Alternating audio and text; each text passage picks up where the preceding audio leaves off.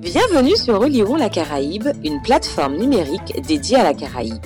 Histoire, géographie, sciences humaines et sociales sur et dans la Caraïbe. Chaque mois, un podcast pour raconter et expliquer. À écouter, à regarder et à lire. Bienvenue dans notre nouveau podcast. C'est Nadine de Oliron la Caraïbe. Et j'ai aujourd'hui le grand plaisir de recevoir Lionel Quille. Lionel est mon ancien élève de terminale littéraire au lycée Acajou 1. Il a un parcours remarquable puisqu'il fait toutes ses classes en Martinique jusqu'à l'obtention de son bac L en 2003, puis a intégré sur concours Sciences Po Paris à l'âge de 19 ans. Il y obtient un master en affaires publiques et entre ensuite à l'EHESS, l'école des hautes études des sciences sociales, pour préparer un nouveau master il sort major de sa promotion et obtient ainsi un contrat doctoral pour y enseigner et y préparer une thèse. Thèse dirigée par Marie-Vic Ozouf Marinier, éminente géographe. Il soutient sa thèse en mai 2021, il y a tout juste un an. Cette thèse croise des disciplines différentes mais complémentaires, comme les sciences politiques, la sociologie et l'histoire, mais aussi la géographie, puisqu'elle traite d'espaces imbriqués et quelquefois même superposés. Au moment où nous nous posons beaucoup de questions sur les évolutions statutaires, sur le rôle de l'État dans nos espaces et où nos sociétés remettent en cause une gouvernance qui leur semble lointaine et éloignée de leurs préoccupations, Lionel, que je me permettrai de tutoyer, vient nous parler de l'importance de l'État dans les orientations majeures de l'administration de nos territoires, mais aussi de celles qui relèvent de la décentralisation et de l'action publique locale. Bonjour Lionel. Alors, peux-tu nous dire tout d'abord ce qui a motivé le choix de ton sujet de thèse, administrer le territoire en France dans un contexte de réforme de l'État et de gouvernance européenne accrue? La Martinique et l'Alsace, deux collectivités territoriales pionnières. Quelles difficultés ou quels freins as-tu rencontrés à cause de ta double casquette de chercheur et de chargé de mission au Conseil général de la Martinique Je dirais que ce qui a motivé ce sujet de thèse procède sans doute des expériences personnelles que j'ai vécues pendant mes études. Alors, comme vous l'avez rappelé, effectivement, suite à l'obtention de mon baccalauréat réalité en 2003, je me suis inscrit en classe PEPA pendant un an à IPSU Paris de 2003 à 2004. Et à cette occasion, j'ai fait l'expérience de façon brutale, j'ai même envie de dire de façon inéluctable, hein, mais en même temps de façon bénéfique, qu'il existait aux yeux de mes professeurs de prépa et de mes camarades euh, dans cette prépa privée qui était EPSUP, un absolu géographique, euh, historique et peut-être politique qui était Paris et la région parisienne,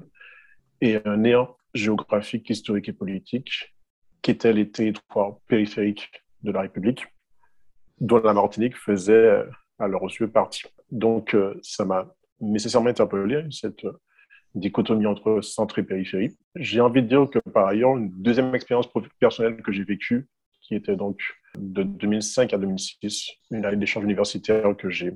effectué à Barcelone suite à mon entrée à Sciences Po, puisque je suis entré à Sciences Po en 2004. Dans la scolarité de Sciences Po à l'époque, mais c'est toujours le cas aujourd'hui,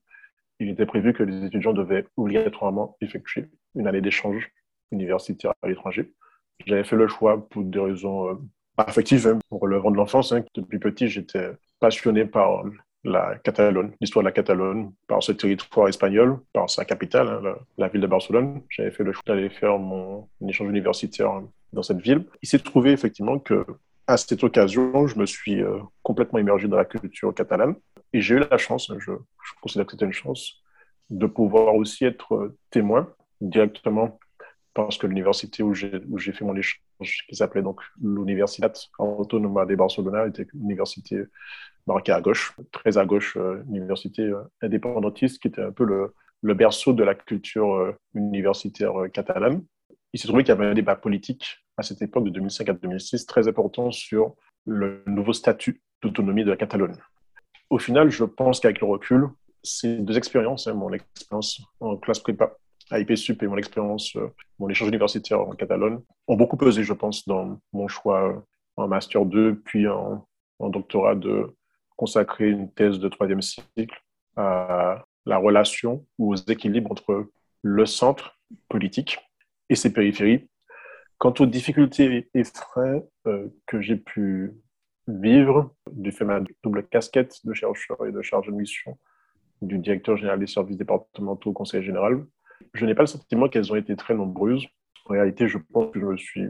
heurté à très peu de difficultés du fait de cette double casquette. Alors, c'est vrai que j'avais une position d'observation participante, c'est le terme consacré en sociologie. Mon supérieur direct, qui était le directeur général des services départementaux, était au courant de mon statut de chercheur lorsqu'il m'a recruté. C'est d'ailleurs à ce titre, c'est pour cette raison-là qu'il m'a recruté pour euh, finaliser la, la préparation ou la mise en place de la collectivité territoriale de Martinique, puisque je suis arrivé au Conseil général en mars 2015. Et comme vous le savez, donc la collectivité territoriale de Martinique a été lancée officiellement le 1er janvier 2016, encore que c'est suite aux élections de décembre 2015, effectivement, que l'installation a eu lieu, comme vous le savez, euh, qui a donc vu la victoire de, euh, du grand Semblé en chose, qui était conduit par euh, euh, Alfred Marie-Jeanne. De facto, je ne dirais pas que j'ai rencontré des, des, premières difficultés, je dirais même que cette double casquette m'a aidé dans les rapports que j'entretenais avec mes collègues au Conseil général de Martinique, parce que c'est vrai que le fait d'être chargé de mission du DGS m'offrait la légitimité et m'offrait une certaine facilité dans les rapports que j'entretenais avec mes collègues. Je pense que lorsque je venais à eux, lorsque je, je les sollicitais pour alors, des sujets très techniques, ils savaient que derrière, il y avait une, une obligation pour eux d'y répondre au mieux, puisque c'était donc euh, le chef du personnel, alors, chef du personnel en réalité, le chef du personnel, c'était la présidente du conseil général, mais en tout cas, son, son bras droit, donc le directeur général des services, qui à travers moi, les solliciter pour, avoir, pour obtenir des éléments de réponse ou des analyses techniques sur, sur tel ou tel autre sujet. Euh, les rapports que j'entretenais avec mes collègues aussi, certainement que ma casquette de chercheur a été un atout parce que ça m'a sûrement permis de désamorcer un certain nombre de tensions que j'avais pu ressentir du fait de, cette, de ce contexte de mise en place d'une collectivité unique. Et puis ça me permettait aussi sûrement d'avoir un regard, peut-être d'avoir une certaine facilité à appréhender les problèmes justement et les frais que rencontraient dans leur travail. Donc, tu choisis de fonder ta thèse de doctorat sur l'étude de deux régions, la Martinique et l'Alsace. Donc, pour la Martinique, on comprend bien, puisque tu es martiniquais, mais mhm. pourquoi l'Alsace? Qu'ont ces deux régions en commun? J'ai effectivement privilégié une étude comparative entre la Martinique et l'Alsace, qui sont, à mon sens, deux territoires dont on comprend lorsqu'on s'intéresse à leur euh, trajectoire et à leurs euh, caractéristiques, qui partagent euh, des fondements politiques et historiques particulièrement similaires, des territoires qui ont été les théâtres, passion humaine au sens philosophique du terme. Alors quand je dis passion humaine, alors il faut le comprendre effectivement comme toutes les inflexions qui conduisent les hommes à laisser leurs sentiments prendre le pas sur la raison. Et bon, ben, les passions les plus primitives dont on veut parler, en, réalité, ben, ce, sont des passions qui existent depuis la nuit des temps. Le désir d'asservissement de l'homme par l'homme, les guerres, les guerres hégémoniques. Alors, le désir d'asservissement de l'homme par l'homme, ça, là, je pense que la Martinique, de façon très, très marquée, ce, désir d'asservissement de l'homme par l'homme, puisqu'on est un territoire qui a, qui a un passé euh, esclavagiste et colonial, dont on peut encore observer d'ailleurs les stigmates aujourd'hui. Et puis, les guerres hégémoniques, eh euh, pour le coup aussi, l'Alsace a aussi été le théâtre de, le théâtre de passion humaine euh, dévorante, puisque ben, c'est euh, c'est un territoire qui a été au cœur aussi de l'affrontement de l'Allemagne, à l'époque la Prusse, et de la France, hein, puisque si on se réfère à la guerre de 1870-1871, il faut se rappeler que de, 1871 à 1914, l'Alsace passe sous giron allemand, donc c'est un territoire qui, qui devient allemand pendant ce laps de temps. Donc c'est déjà une première guerre effectivement qui, qui euh, alimente encore plus les tensions entre la, France et l'Allemagne. Euh, et l'Alsace en est justement précisément un nœud, que l'Alsace est aussi euh, un des nœuds de cette Première Guerre mondiale. Et c'est toujours vrai aussi pour la Seconde Guerre mondiale, puisque l'humiliation qu'a connue l'Alsace après la Première Guerre mondiale et aussi a, a constitué le terreau qui a favorisé le, l'émergence de, de partis nazis et de régimes nazis par la suite,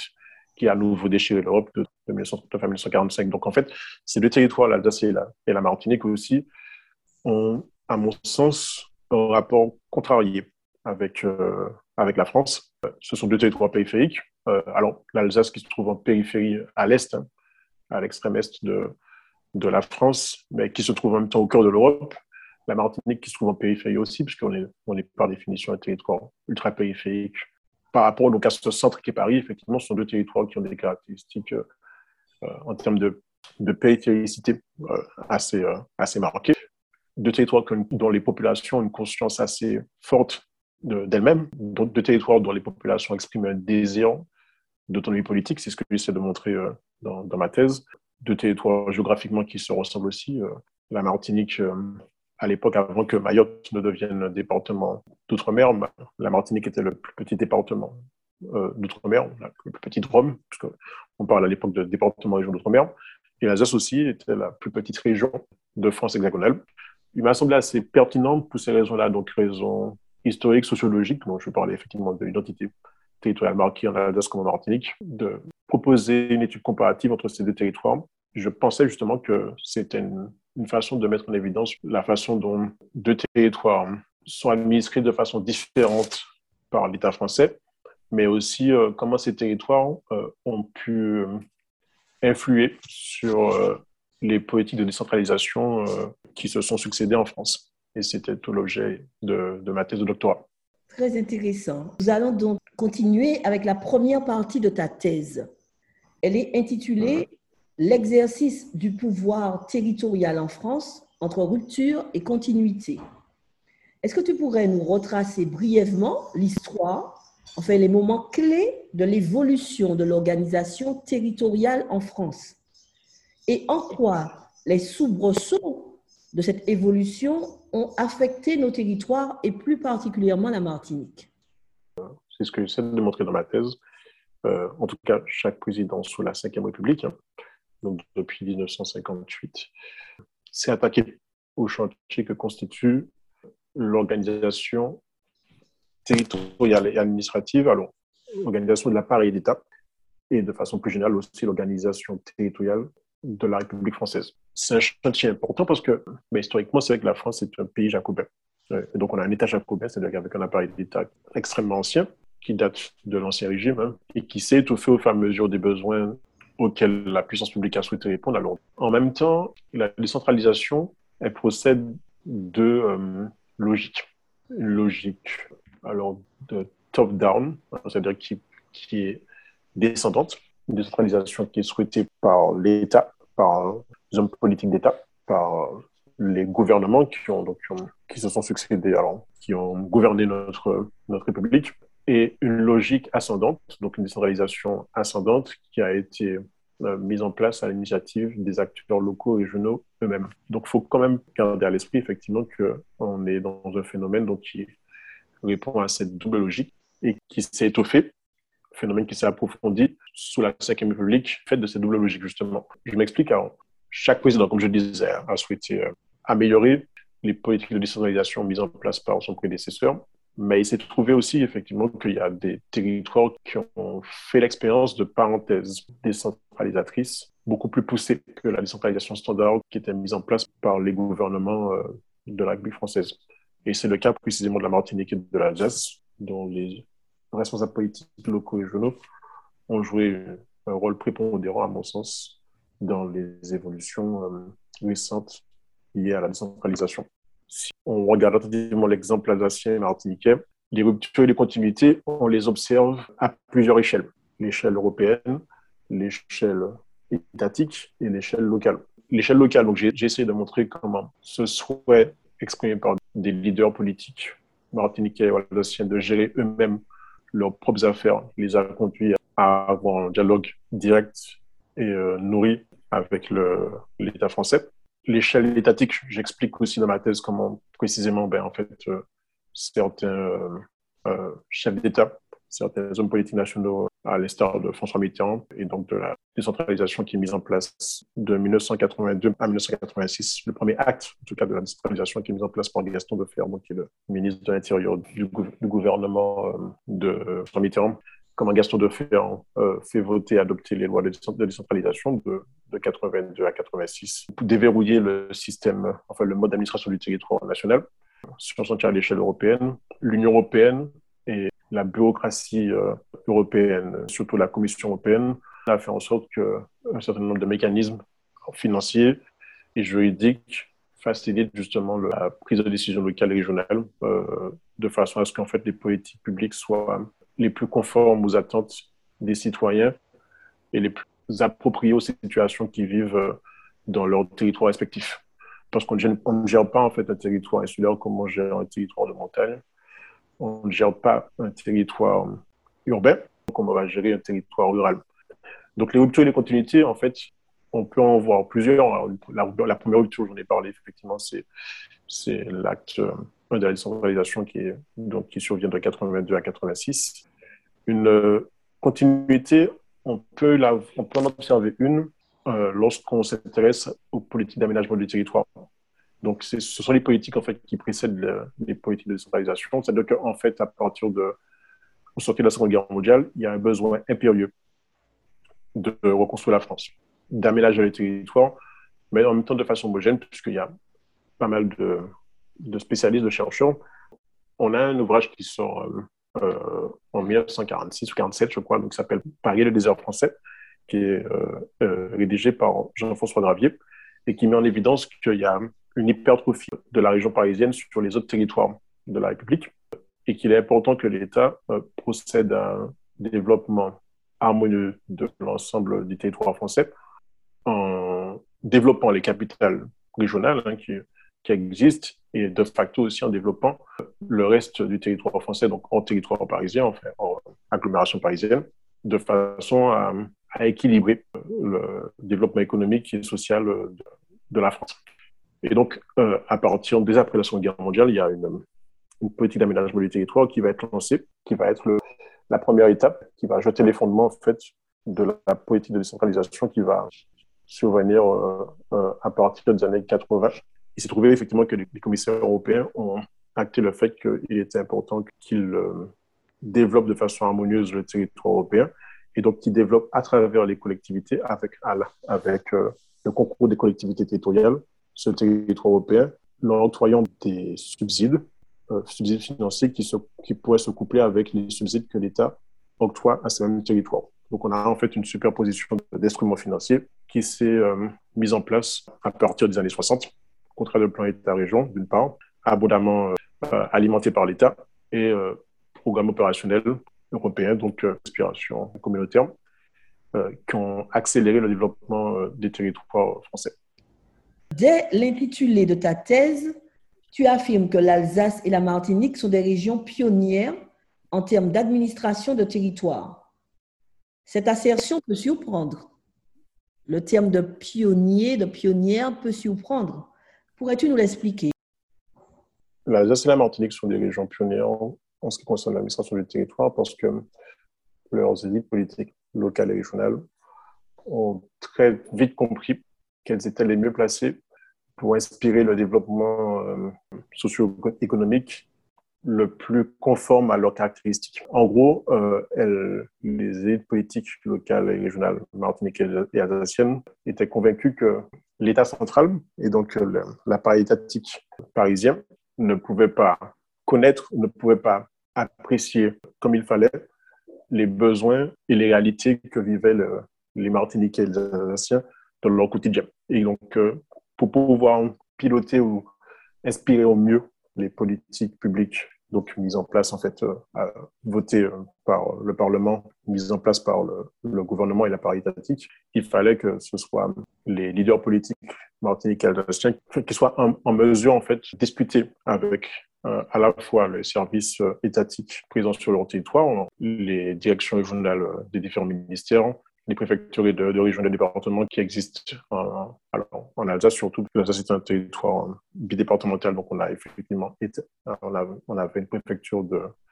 euh, de département dans le Bas-Rhin, une préfecture de, de département de l'Orient et un préfet de région. En Martinique, on a un seul préfet de région, mais que c'est dans le dialogue en fait constructif entre les services de l'État et les, les, acteurs locaux et régionaux, les acteurs politiques locaux et régionaux, que, que pouvaient se façonner au mieux les politiques publiques toutes les velléités en fait d'autonomie qui se sont euh, exprimées à travers les acteurs politiques locaux euh, et régionaux martiniquais et alsaciens, à mon sens, elles ont influé dans la, trajectoire de la décentralisation telle qu'elle s'est mise en place euh, en France, parce que ces acteurs politiques alsaciens martiniquais ont forcé l'État à entrer dans un calibrage beaucoup plus poussé du droit public. Alors, le référendum régional, par exemple, qu'on a connu en 2003 en Martinique et en 2010 en Martinique, et le référendum régional euh, qui a été mis en place en 2013 en Alsace, sont précisément en fait le reflet de cette euh, capacité des acteurs politiques martiniquais et alsaciens à influencer, à nourrir en fait le débat public sur euh, l'autonomie des territoires français. Et de facto, en fait, on, a, on peut observer que la décentralisation, en fait, si elle répond à un récit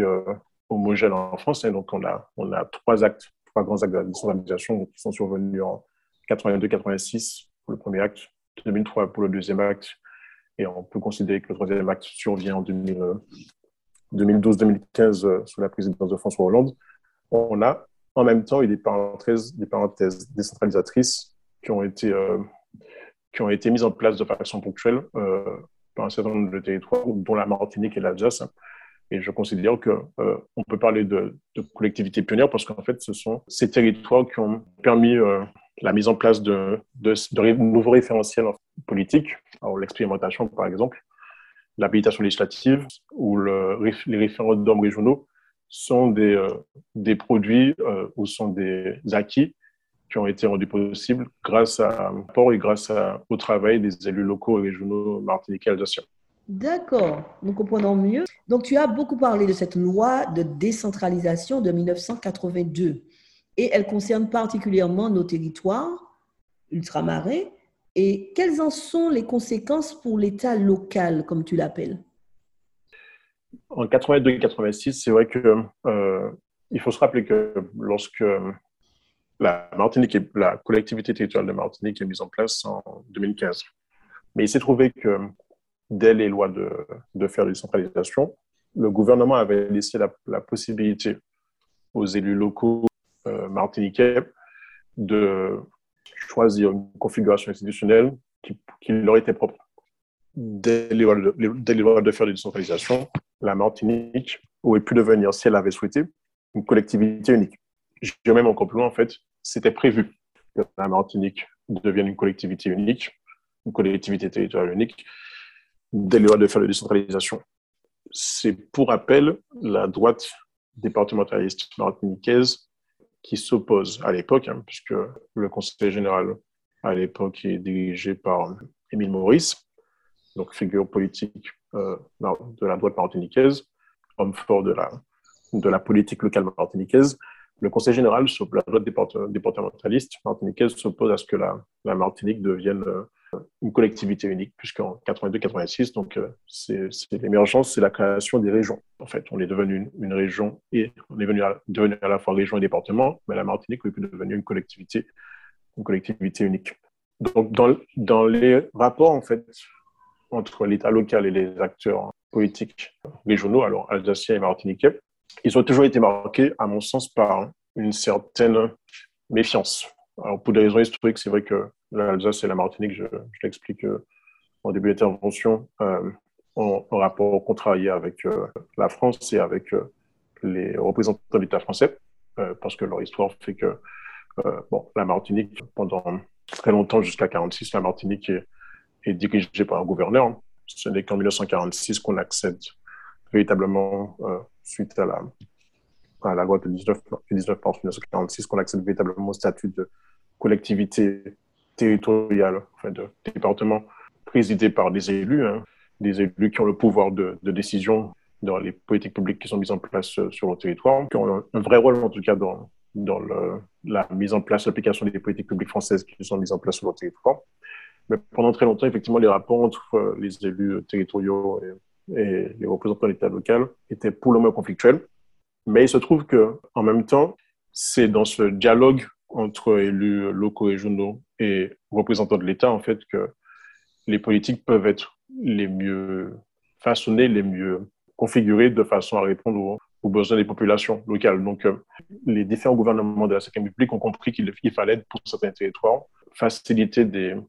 instances de dialogue avec les représentants locaux et régionaux. Et donc, par exemple, effectivement, on a la mise en place de congrès des élus départementaux régionaux qui va s'opérer en Martinique comme en Alsace. Alors, c'est suite au rapport du président du Conseil général et à l'époque sénateur aussi, euh, Claude Lise. Le congrès des élus départementaux régionaux va être mis en place donc, euh, euh, dans le cadre de la loi d'orientation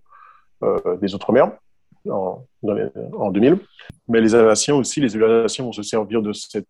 instrument ultramarin pour créer aussi leur propre congrès des élus départementaux régionaux de façon à avoir un dialogue plus nourri avec l'État central et l'État local pour arriver à une autonomie euh, politique institutionnelle plus marquée. Le dialogue entre l'État local et les élus politiques locaux régionaux se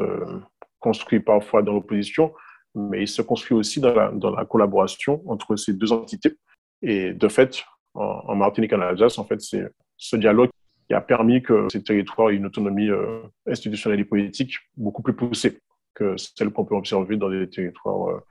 d'autres territoires hexagonaux ou euh, d'autres territoires ultramarins. La deuxième loi importante pour nous est celle de, celle de 2011 qui crée la collectivité unique. Pourquoi dis-tu que le passage de deux entités, c'est-à-dire Conseil général et Conseil régional, à une collectivité territoriale pour la Martinique ou encore à la région Grand Est pour l'Alsace, a soulevé de l'émoi et des tensions on a, on a en Martinique, lorsque les lois du 27 juillet 2011 sont votées, puisqu'en fait, c'est une loi organique et une loi ordinaire qui sont adoptées et qui crée donc euh, la collectivité territoriale de Martinique, qui instaure la collectivité territoriale de Martinique et la collectivité territoriale de Guyane. On a à l'époque deux institutions de collectivité territoriale, euh, région Martinique et Conseil général de la Martinique, qui ont deux histoires en fait singulières, différentes, et deux cultures singulières, différentes, pas nécessairement antagonistes, mais des cultures importantes. Lorsqu'une telle fusion démarre, c'est vrai que c'est quelque chose d'inédit euh, dans l'histoire de la décentralisation en France. Il n'y a jamais eu de fusion de, euh, à l'époque, hein, de fusion de, de, structures euh, de cette nature. Un conseil général, d'une part, et une région, d'autre part, qui fusionnent pour créer une collectivité unique. Euh, alors effectivement, bon, la, Corse avait pu évoluer euh, vers un format un peu identique euh, qui a abouti à la collectivité territoriale de la Corse. mais là, on est quand même dans une logique tout à fait différente, effectivement. là, on a une région et un département qui vont fusionner, mais département et région qui, dont les missions se superposent et dont le périmètre géographique d'intervention se superpose aussi, puisque le conseil régional de Martinique, d'autre part, avait des compétences qui euh, se déclinaient sur euh, une population identique et sur un territoire identique. On voit bien qu'il y a entre l'adoption de la loi juillet 2011 et euh, la mise en place de la collectivité territoriale de Martinique en décembre 2015, il y a un peu plus de quatre ans qui se sont écoulés. Donc, il a fallu lever les réticences qui pouvaient exister naturellement entre les personnels de, de ces deux collectivités. Il a fallu aussi aller vers une coopération entre la classe politique départementale et la classe politique issue du Conseil général et la classe politique issue du, Conseil régional pour pouvoir opérer une fusion qui soit réussie, qui soit euh, mise en place au mieux de l'intérêt des, des Martiniquais. C'est le cas aussi donc euh, en Alsace, hein, puisque pour rappel, euh, lorsque la région Grand Est est mise en place, on est dans une logique identique. En fait, ce sont trois régions qui vont fusionner la région Champagne-Ardenne, la région Lorraine et la région Alsace des fusions de ces natures sont nécessairement compliquées. Elles sont d'autant plus facilement acceptées qu'elles procèdent d'une volonté populaire. C'est le cas en Martinique, puisque la fusion du département et de la région trouve son fondement donc dans la consultation de référendaire de, janvier 2010, par laquelle les Martiniquais se sont exprimés donc pour une évolution de leur territoire dans le cadre de l'article 73 de la, de la Constitution. Pour ce qui est de l'Alsace, il n'y a pas eu de consultation référendaire. Cette fusion euh, a été souhaitée voulue par, euh, par euh, l'État lui-même et a été adoptée donc par l'Assemblée nationale. Ça demande du temps, évidemment, une, des fusions de, de cette nature. Et surtout, ben, ça demande aussi l'accompagnement. Donc, les mois et les tensions qui sont survenus en fait du fait de, ces deux fusions étaient légitimes. Mais il existe toujours beaucoup d'incompréhensions au sujet de cette loi. Certains pensent qu'elle nous accorde des pouvoirs de décision et de gestion de nos territoires, quand d'autres affirment qu'elle n'est qu'une loi administrative. Pourrais-tu nous expliquer en fait ce qu'il en est? C'est vrai que la loi du 27 juillet 2011 est d'abord une euh, loi administrative puisque en fait, euh, alors les lois, parce que c'est une loi ordinaire, une loi organique, ce sont, ces deux lois qui vont mettre en place la collectivité territoriale de Martinique. Mais il me semble que finalement que ces deux lois sont l'aboutissement de, de vérité politique d'une plus grande autonomie institutionnelle et d'une plus grande autonomie juridique. En réalité, c'est vrai qu'il y a eu toute une série de lois hein, qui ont progressivement élargi le champ de décision et le champ d'action de la classe politique euh, martiniquaise. La LODEOM, par exemple, tout à l'heure je parlais de la loi d'orientation sur l'outre-mer, le souhait au départ de la classe politique, une partie de la classe politique martiniquaise, puisqu'il y a un débat effectivement très fort entre une évolution sous le régime de l'article 74 de la Constitution ou un maintien sous le régime de l'article 73 de la, Constitution, donc en fait euh, département région d'outre-mer, euh, donc collectivité territoriale droit commun, mais avec des compétences élargies c'est ce choix-là qui a été fait par la population martiniquaise hein, via le référendum de, janvier 2010. On a abouti effectivement à la, mise en place d'une nouvelle architecture institutionnelle. Le souhait, l'ambition de la classe politique martiniquaise était que cette nouvelle architecture institutionnelle permette un bon en avant politique un bon en avant économique pour euh, le territoire martiniquais. Et de facto, on, se rend compte effectivement que cette fusion des deux collectivités, donc Conseil général et région,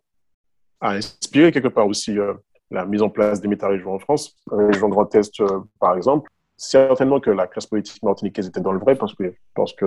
de, facto, ces synergies institutionnelles devaient contribuer à une meilleure, un meilleur emploi des fonds publics, à des capacités d'action beaucoup plus importantes pour ces nouvelles institutions les pouvoirs de décision, à mon sens aussi, effectivement, euh, ont suivi la mise en place de ces nouvelles collectivités euh, territoriales parce que les élus euh, territoriaux ont été élus en même temps que la mise en place de ces nouvelles collectivités territoriales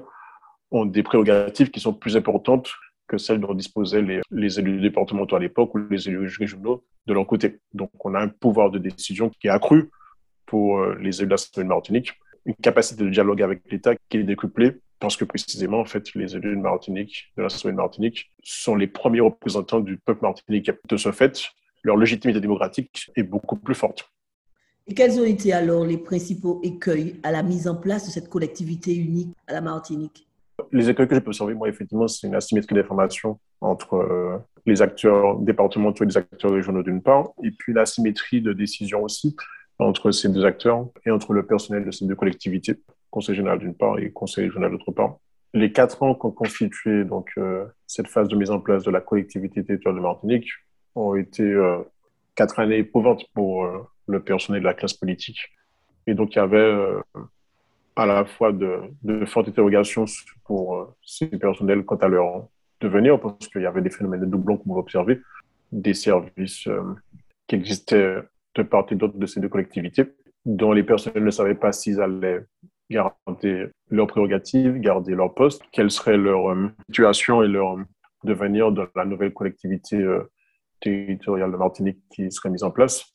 Et de la même manière aussi, il ne faut pas oublier que lorsque l'Assemblée de Martinique, telle qu'elle a été euh, pensée, est composée de, de 51 conseillers territoriaux, et donc nécessairement, en fait, les élus régionaux et les élus départementaux, en faisant bien le calcul, comprenaient que la plupart d'entre eux ne siégeraient plus ne siégerait pas dans cette nouvelle collectivité territoriale de, Martinique. Et donc, euh, c'est parfois difficile, j'ai pu faire l'expérience que c'était parfois difficile pour un personnel et pour une classe politique locale de s'investir au mieux pour la mise en place d'une collectivité territoriale unique, alors même qu'ils ne connaissaient pas le, à la fois ben, les conditions dans lesquelles, la situation dans, dans laquelle ils seraient lorsque cette nouvelle collectivité serait mise en place, et s'ils pourraient garder euh, leur position, leur situation et leurs prérogatives. À l'aune des événements et des prises de position de la crise sanitaire, des directives venues de Paris, de la nouvelle posture du préfet dans nos régions, Est-ce qu'on peut parler de moment de rupture dans la décentralisation ou encore d'un jacobinisme qui s'est renforcé Cette crise sanitaire est un phénomène inédit, à la fois pour la République française, mais pour d'autres euh, démocraties ou d'autres pays dans le monde. Il ne faut pas oublier que la santé publique et l'organisation du système de soins sont des prérogatives de l'État. Donc, face à un phénomène qui est inédit, à la fois par son ampleur, par sa nature, puisqu'on parle quand même d'une pandémie, par son ampleur parce que c'est vrai que c'est un phénomène qui a touché l'ensemble des pays de la planète et c'est un phénomène inédit, inattendu et nouveau. L'État, à mon sens, ne pouvait pas s'appuyer sur, sur les élus locaux et régionaux pour prendre des décisions urgentes, parfois difficiles et compliquées à, prendre. Il y a eu naturellement des reproches qui sont justifiés pour certains d'entre eux, hein, que l'État et ses représentants ont souvent agi de façon arbitraire dans la gestion de cette crise. Si on peut tirer des conclusions de, de cette crise encore qu'elle se poursuit aujourd'hui, c'est que au final, les élus locaux régionaux sont sortis renforcés de cette crise dans la relation qu'ils ont avec nos administrés, les maires en particulier en fait, et sans doute aussi les, les conseils départementaux, parce que ce sont des collectivités qui travaillent, qui œuvrent au plus près euh, des administrés qui ont une forte dimension sanitaire et sociale, ont su répondre présent et ont été très actifs pour euh, répondre aux vulnérabilités dont les citoyens ont fait l'expérience, que les citoyens ont vécu pendant cette crise sanitaire et sociale. Compte tenu des, des situations de, euh, d'asphyxie hein, de l'appareil hospitalier et médical, l'État n'avait pas d'autre choix parfois de, que de prendre des décisions seules et de s'appuyer en fait sur, sur l'expérience que, que ces services ont. Parce que, en termes de politique régalienne, et c'est le cas de la santé publique, en fait, l'État a une expérience que les collectivités euh, territoriales n'ont pas. On a un jacobinisme renforcé, mais qui se justifie par la nature de ces crises. Ça, c'est une évidence. Dans la deuxième partie de ton travail de recherche doctorale, tu as travaillé sur les incidences de la gouvernance politique et financière de l'Europe sur les territoires. Peux-tu nous expliquer comment l'Union européenne a transformé le mode d'administration de nos espaces et quels bénéfices ils en tirent?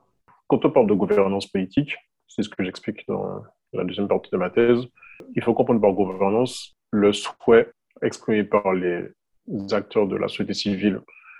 et par aussi les responsables politiques euh, locaux et régionaux d'être euh, davantage associés à la prise de décision et à l'élaboration des politiques publiques qui les concernent. L'Union européenne, effectivement, c'est une constellation d'acteurs, d'acteurs élus. On a, on des députés européens, à la fois de fonctionnaires qui travaillent à la Commission européenne et qui élaborent les politiques publiques, euh, les directives et les instruments financiers qui sont mis en place et qui sont déclinés euh, sur tout le, le territoire européen et une troisième constellation d'acteurs qui sont les chefs, euh, les ministres, les membres de gouvernement et les chefs d'État qui constituent le, gros du Conseil de l'Union européenne. La gouvernance politique et financière de l'Europe, elle est justifiée hein, par la nature même de l'Union européenne qui revient en fait à mettre en place un marché homogène, un marché de consommation le plus important possible. C'est la base de l'Union européenne, effectivement, c'est assurer la sécurité, mettre en place la paix sur l'ensemble du territoire européen et la paix parce que on aura donc des citoyens qui, plutôt que de se faire la guerre, vont commercer entre eux pour créer de la richesse, pour générer de la richesse et pour euh, vivre dans un espace qui partage des valeurs communes. Mais l'ADN même de l'Union européenne, c'est un ADN économique partout de là, en fait, l'Union européenne a très vite compris qu'il fallait,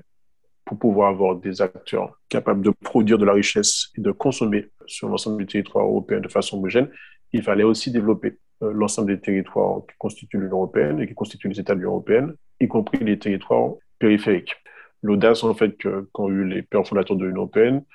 elle a été de se dire qu'il fallait non pas s'appuyer uniquement sur les acteurs étatiques, les membres, du, gouvernement et les chefs d'État, mais qu'il fallait aussi permettre aux acteurs locaux et régionaux d'exprimer leur point de vue dans les instances européennes. Les territoires euh,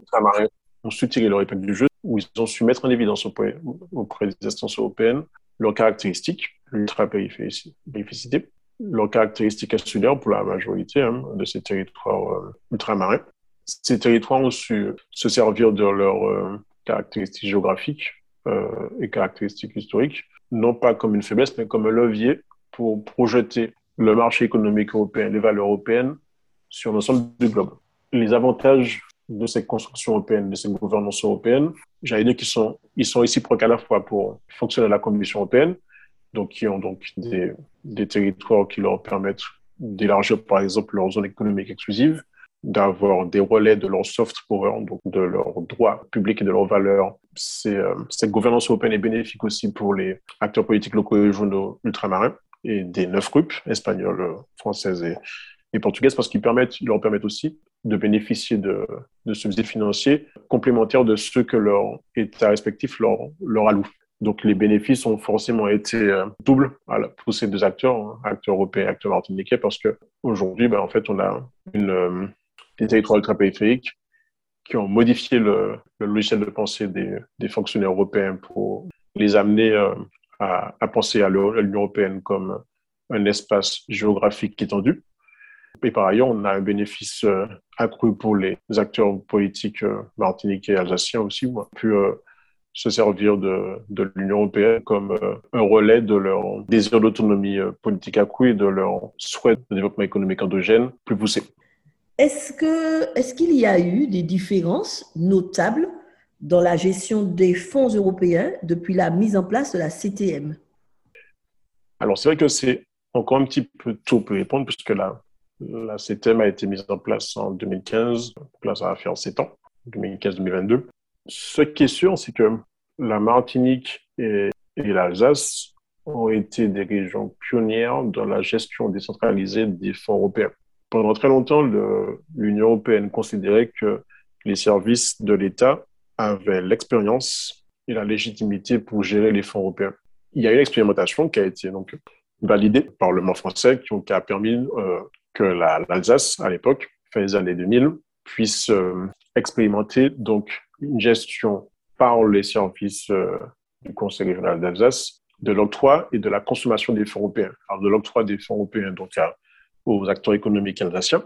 et de la consommation et de la gestion des fonds européens, la réécriture des documents financiers, le fléchage des différentes enveloppes euh, des différents fonds européens qui existaient, donc Fonds européen de développement régional, Fonds européen pour la pêche, FEOGA, FEAMP, FEADER, des fonds pour le développement des espaces ruraux. En fait, l'Alsace et la Martinique ont été les premières régions françaises à faire cette expérience d'une gestion territorialisée des fonds européens, donc une gestion qui était des fonds européens qui était faite et qui était assurée par les, euh, les agents des collectivités territoriales.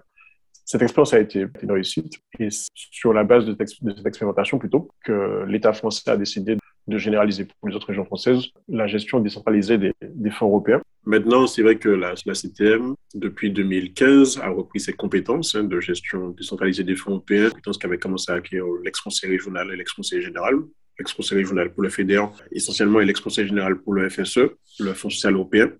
Avec un recul de ces temps, peut-être que c'est compliqué de se pencher sur euh, les performances de la collectivité territoriale de Martinique en termes de gestion des fonds européens.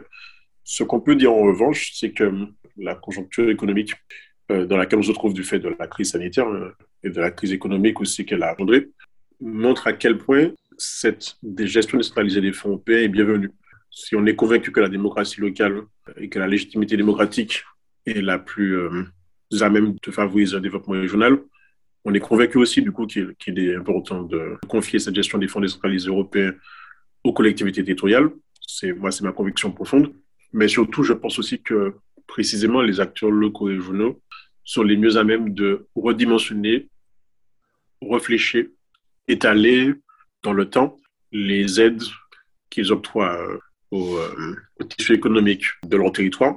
et que donc par conséquent, il faut des fonds européens qui soient gérés par les collectivités territoriales, mais il faut surtout que ces fonds européens se maintiennent en volume. C'est là précisément où la, la gestion décentralisée est importante parce qu'en fait, les acteurs politiques locaux, régionaux, martiniquais et alsaciens ont peut-être justement ces capacités de persuasion plus importantes que celles que pourraient avoir les, les services de l'État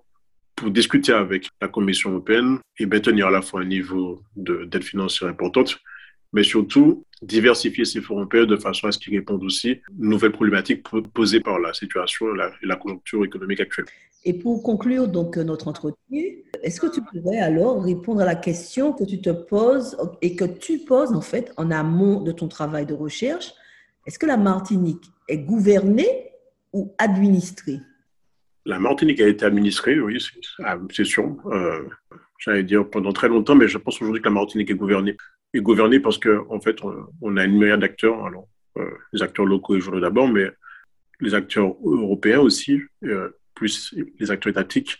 qui président en fait au développement et à l'élévation du niveau de vie de, des, des administrés martiniquais. Cette gouvernance, moi, je l'observe aussi par rapport au fait qu'on a des attentes de plus en plus fortes de la population, que l'État ne décide pas seul des politiques publiques qui sont mises en place euh, en Martinique. On a hum, des revendications de plus en plus fortes de la classe politique martiniquaise d'aller vers une autonomie euh, encore plus approfondie que celle qui a été euh, reconnu par la loi de juillet 2011. D'ailleurs, ce qui se passe, s'est passé bah, cette semaine en Guyane sur la relance de l'autonomie guyanaise va peut-être dans le sens aussi de des débats euh, qui continuent euh, de nourrir la, la, classe politique martiniquaise sur l'évolution de la collectivité territoriale de Martinique ou la, répartition des pouvoirs entre, l'Assemblée de Martinique d'une part et le Conseil exécutif d'autre part. Ça prouve effectivement qu'on a une gouvernance maintenant qui est assumée, qu'on a un territoire qui est mûr peut-être pour un niveau d'autonomie plus poussé et qu'en fait, on n'est plus euh, un territoire administré par les services de l'État, mais on a une classe politique qui est en capacité de décider par elle-même et pour elle-même ce qui sert au mieux l'intérêt de ses, des administrés. Merci beaucoup à Lionel Ki pour ce travail exceptionnel dont il a partagé quelques points avec nous pour nous permettre de mieux comprendre l'évolution de l'administration et de la gestion de la Martinique et plus largement des territoires ultramarins. C'était Oliron la Caraïbe, une plateforme dédiée à la Caraïbe sur Facebook, Twitter et Instagram. À écouter, à regarder et à lire.